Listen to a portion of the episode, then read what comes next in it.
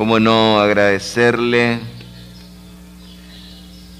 todo el trabajo pastoral que realiza junto al Consejo Pastoral Parroquial, a las pastorales, los grupos, los movimientos eclesiales, junto a todos ustedes, hermanos y hermanas.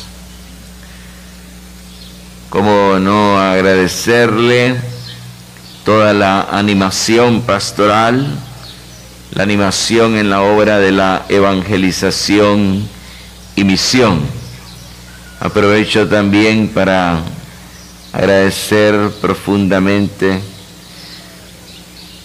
toda la generosidad que tiene Radio Católica de Sébaco y el canal católico de Sébaco cuando se unen a las transmisiones que realiza Diócesis Media, donde este servidor va a presidir solemnidades, fiestas patronales y otras celebraciones. Muchas gracias, Dios te lo pague, Padre.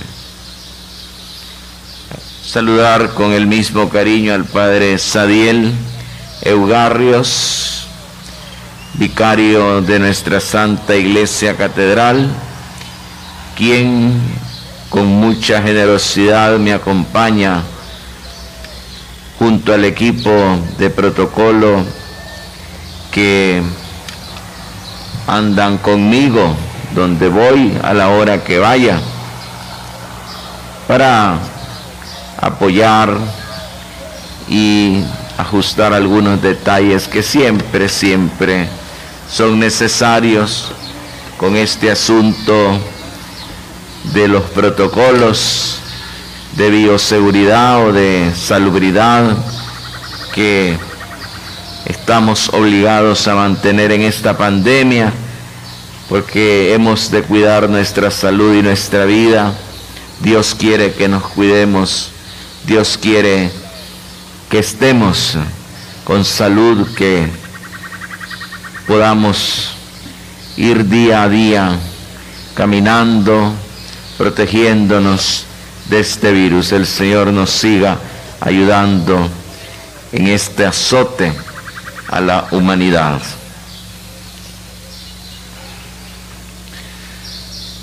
Amadísimos hermanos y hermanas, con la solemnidad de Pentecostés, no finalizan las fiestas pascuales, sino que concluyen. Y es que hay una diferencia entre finalizar y concluir. El fin es un término del que ya no se puede ni pasar, ni avanzar, ni seguir adelante. Se ha finalizado. El concluir deja abierto todo un horizonte, un camino que hay que seguir recorriendo. Por eso la Pascua nunca finaliza, sino que concluye. Seguirán siendo las fiestas pascuales las que nos seguirán iluminando a lo largo de todo el año litúrgico año de salvación.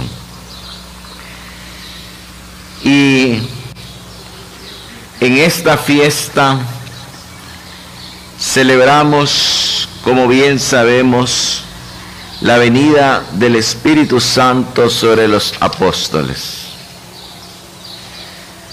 Al texto de la primera lectura que hemos escuchado,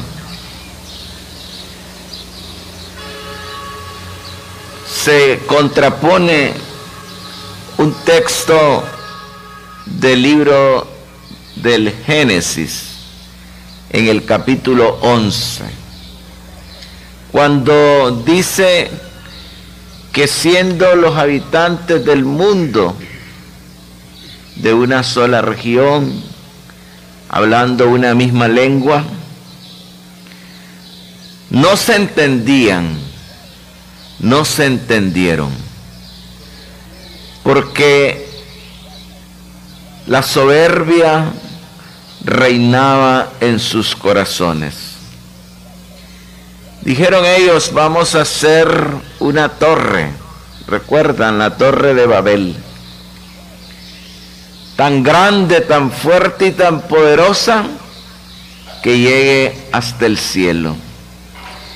Ese es el signo claro de un hombre, de una sociedad, de una humanidad soberbia, que quiere llegar a Dios, pero sin Dios, que se siente tan poderosa más que Dios, que se siente tan fuerte más que el mismo Señor.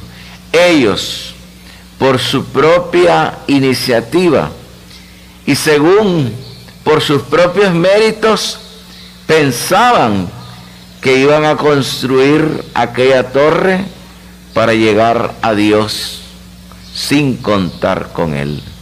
La soberbia del corazón les confundió, les dividió y no se entendieron. Sin embargo, el día de Pentecostés, cuando todos los discípulos estaban reunidos en un mismo lugar, vino sobre ellos el Espíritu Santo. Y dice el texto que en aquel día habían partos, medos, elamitas de Mesopotamia, Judea, Capadocia, el Ponto, Asia, Frigia, Panfilia, Egipto, Libia, y todos, también los venidos de Roma, judíos y prosélitos, todos, aún hablando lenguas totalmente distintas, escuchaban a los apóstoles en un mismo idioma hablar de las maravillas de Dios. ¿Por qué? Porque el espíritu que reinaba era el espíritu del amor. La soberbia desune, divide. El amor une, unifica los corazones. Con la soberbia, aunque habláramos el mismo idioma, no nos entenderíamos. Menos aún nos comprenderíamos. Con el Espíritu Santo, que es espíritu de amor, aún hablando lenguas totalmente distintas y diferentes, nos entendemos. Nos entendemos porque estamos unidos en espíritu y en verdad. Estamos unidos en nuestra mente y en el corazón por el espíritu que se nos ha dado. Es el mismo espíritu, nos ha dicho el texto de San Pablo a los Corintios en la segunda lectura. Hay diferentes dones, pero el Espíritu es el mismo. Hay diferentes servicios, pero el Señor es el mismo. Hay diferentes actividades, pero Dios hace todo en todos. Es el mismo. Nosotros el pueblo santo de Dios, estamos unidos. Yo lo dije el domingo pasado, aquí mismo en Sébaco, solo que en la parroquia de la Inmaculada Concepción de María. Estamos unidos sin ninguna fisura. No hay fisura entre nosotros. Todos estamos unidos, como dice San Pablo de los Efesios en el capítulo 4, versículos 5 al 7, en un solo Señor, una sola fe, un solo bautismo, un solo Dios Padre de todos, que está sobre todos, por todos y en todos. En esa unidad somos inconmovibles.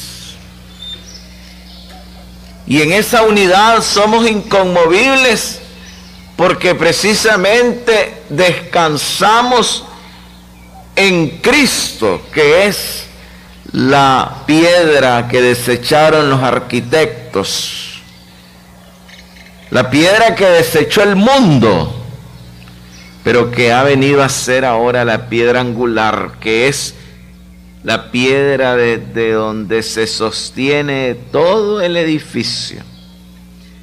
Los edificios antiguos, los edificios de la antigüedad, que eran construidos únicamente con piedra sobre piedra, sin armazones estructurales como ahora, se sostenían por una piedra central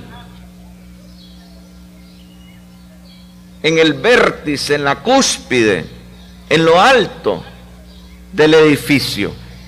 Y esa piedra lograba sostener, cohesionar, fortalecer y lo sigue haciendo para mantener en pie aquellas maravillas de esculturas arquitectónicas y todo sostenido por una piedra angular. Pues la piedra que desechó el mundo vino a ser para nosotros esa piedra angular que nos sostiene y sobre la cual descansa nuestra fe cristiana. Por eso el santo pueblo de Dios por eso los cristianos todos, unos y otros, y voy a afirmar, católicos y no católicos, estamos unidos en un solo Señor, en una sola fe. El santo pueblo de Dios también está unido sin fisura en los principios morales que nos han sostenido de generación en generación. El principio al respeto inviolable, inalienable, indiscutible, innegociable menos de la vida. El principio central y fundamental para nosotros del respeto al sagrado matrimonio entre un hombre y una mujer. El principio sacrosanto para nosotros de la familia célula básica de la sociedad, como le llamó San Juan Pablo II. La familia donde los hijos no solo aprenden las primeras palabras, sino donde son educados en la fe, donde son educados en los valores, en el respeto, en la honestidad, en el perdón, en la convivencia, en la tolerancia, en la reconciliación. Ahí los hijos aprenden cómo superar sus diferencias, saber perdonarse, dialogar, unirse.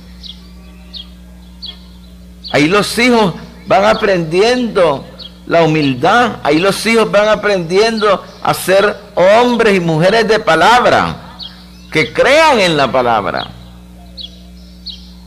que la palabra los hipoteque, se sientan comprometidos, tan comprometidos, que en su palabra esté su vida. Todos estos valores se aprenden en la familia. Y ven, amadísimos, cómo en la familia una sociedad se juega el presente y el futuro. Porque es ahí donde se va fraguando lo que somos y seremos como sociedad, como país. Y los nicaragüenses, y los nicaragüenses, estamos también unidos en los principios cívicos que yo los sintetizo en el amor a la patria. Un amor tan auténtico, tan verdadero, que le tenemos a nuestra patria, que es un amor fervoroso. Nos estremece el corazón nuestra patria. La patria que no solo es la tierra, para nosotros bella, llena de lagos y volcanes, de ríos y quebradas, de montañas fructíferas, sino también la patria que es nuestra identidad, nuestra cultura, nuestra forma de ser, de hablar, lo que somos, lo que hacemos. En una palabra, nuestra nicaraguaneidad, nuestro ser nicaragüenses, nuestro ser nica. Y ese amor por la patria a nosotros nos impide, nos impide renunciar a la esperanza en un futuro mejor. Ese amor a la patria nos sostiene radicalmente en pensar, en orar, en rezar, en trabajar, en esforzarnos, en sacrificarnos por construir todos juntos una Nicaragua mejor una nueva Nicaragua. Una Nicaragua nueva que le podamos heredar a los niños, a los jóvenes. Yo me resisto a pensar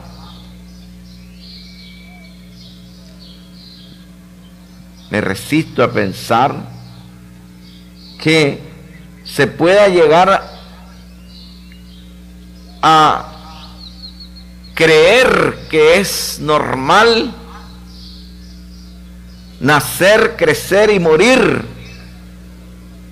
en una historia que ha estado plagada de divisiones, de corrupciones, en un país que ha tenido épocas de florecimiento, pero que inmediatamente por gente inescrupulosa, gente sin escrúpulos, viene la debacle. Y pareciera como que fuera esa nuestra historia de levantadas y caídas, de tiempos de florecimiento y después de debacle. Hermanos, eso no es posible, eso no es normal, eso no es correcto.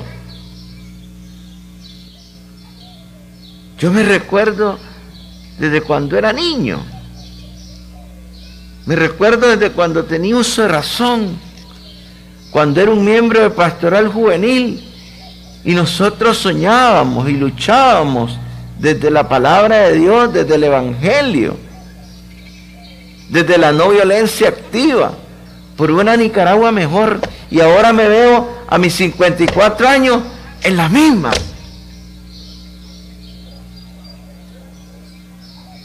Eso no puede ser normal.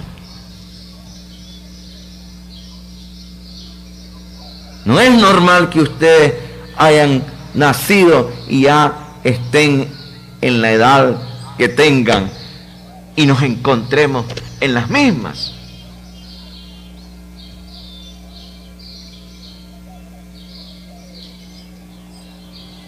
¿Ven? ¿Por qué les digo que el amor a este país también nos une a los nicaragüenses? ¿Y por qué? Independientemente de la edad que tengas, jovencito, jovencita o ya anciano, anciana, esperemos y trabajemos por una mejor Nicaragua, por una nueva Nicaragua.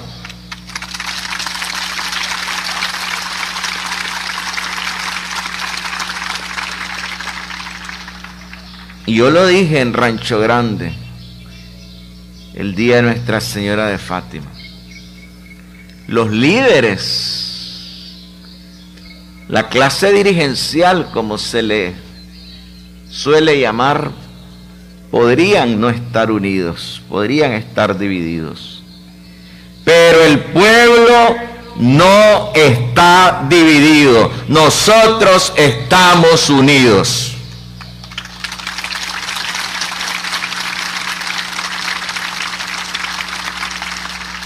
El pueblo nicaragüense, si no todos, en su inmensa mayoría, sabemos qué queremos. Claro que lo sabemos.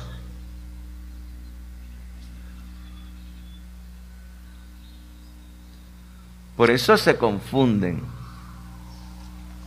los que pensando en la división de la clase dirigencial,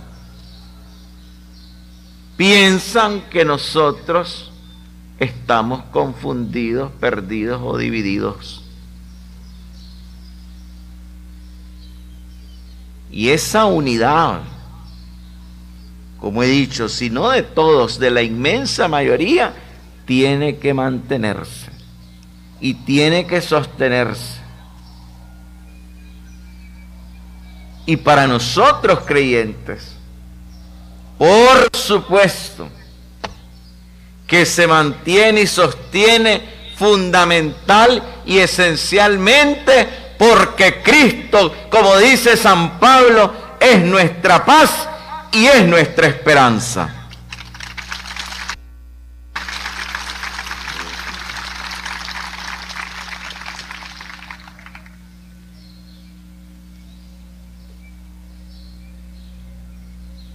Sin embargo,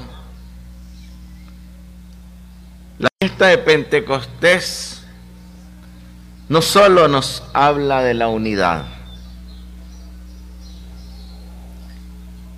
también en la fiesta de Pentecostés, hermanos y hermanas, el Espíritu Santo viene a romper y a destruir las cadenas del miedo, nos libera del miedo. No tengan miedo.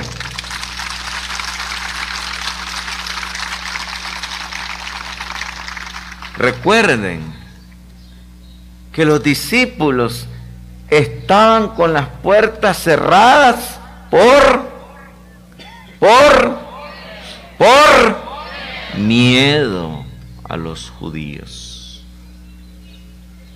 Y cuando el Espíritu Santo viene sobre aquellos hombres, se levantan y Pedro toma la palabra y dice, israelita, a ese a quienes ustedes crucificaron, ha resucitado. El miedo se ha sepultado. No tengan miedo.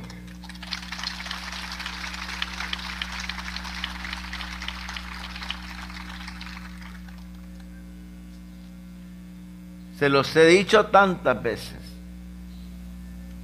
Y ayer en la noche que meditaba esta palabra, pensaba que esas tres tentaciones de las que les he hablado en muchas ocasiones que enfrentamos los nicaragüenses, hoy más que nunca están presentes.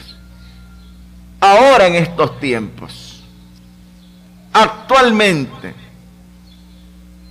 la tentación del odio que destruye a un pueblo se contrapone, por supuesto, y se estrella en la fuerza del amor. La tentación de la desesperanza que sepulta a un pueblo. Un pueblo sin esperanza está sepultado en vida. Y la desesperanza es vencida total y radicalmente por la fuerza de la esperanza que es inquieta y siempre nos hace avanzar e ir adelante. Y la tentación del miedo. El miedo que nos paraliza, el miedo es capaz de paralizar a un pueblo. Pero el miedo hoy es vencido. El miedo lo vence el poder del Espíritu Santo. Y pienso que si hay una gracia sobrenatural que hoy el pueblo nicaragüense recibirá de lo alto, será que con la fuerza del Espíritu Santo se vencerá todo miedo, cualquier miedo, miedo a nadie. Temor, respeto solamente a Dios.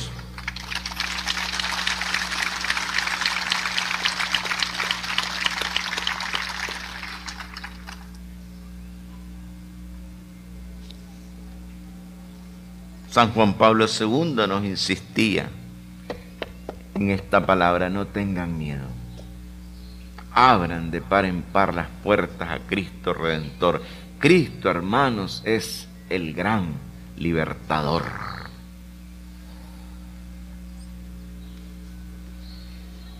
Y quiero concluir con ella. María, auxilio de los cristianos.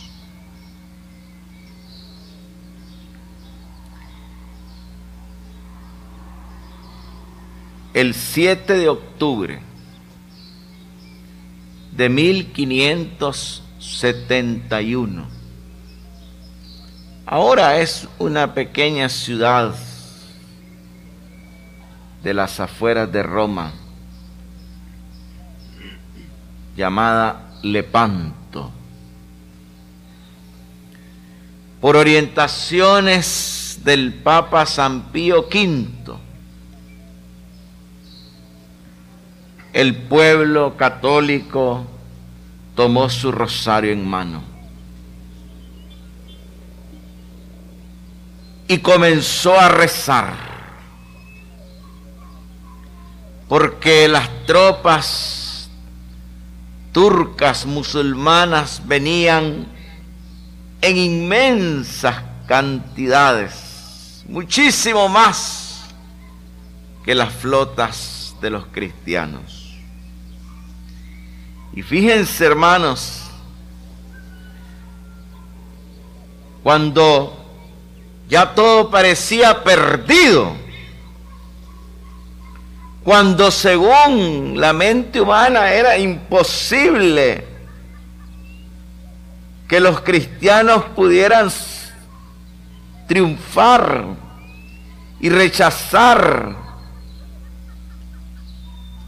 a los turcos musulmanes, con la fuerza del Santo Rosario invocando a María como auxilio de los cristianos, auxilio de los, en los tiempos difíciles, la unidad de los cristianos, gracias a ella que es nuestro auxilio en tiempos de dificultad, logró el milagro y las tropas turcas musulmanas tuvieron que retroceder y aquel día se celebró el triunfo y la victoria del cristianismo sobre el islamismo en aquellos tiempos y en aquellas regiones. Hermanos y hermanas, saquemos el Santo Rosario, invoquemos a Nuestra Señora auxilio en los cristianos, auxilio en tiempos difíciles y con el poder del Espíritu Santo veremos la gloria de Dios. Y aunque la lógica o las estadísticas del mundo nos digan otra cosa, nosotros mantenemos fijo nuestra mirada en el Señor, esperando el poder, la fuerza, el Espíritu Santo y mantenemos firme nuestra mirada en ella que con sus ojos maternales y su intercesión de madre nos salvará, nos salvará. Veremos la gloria de Dios, hermanos y hermanas.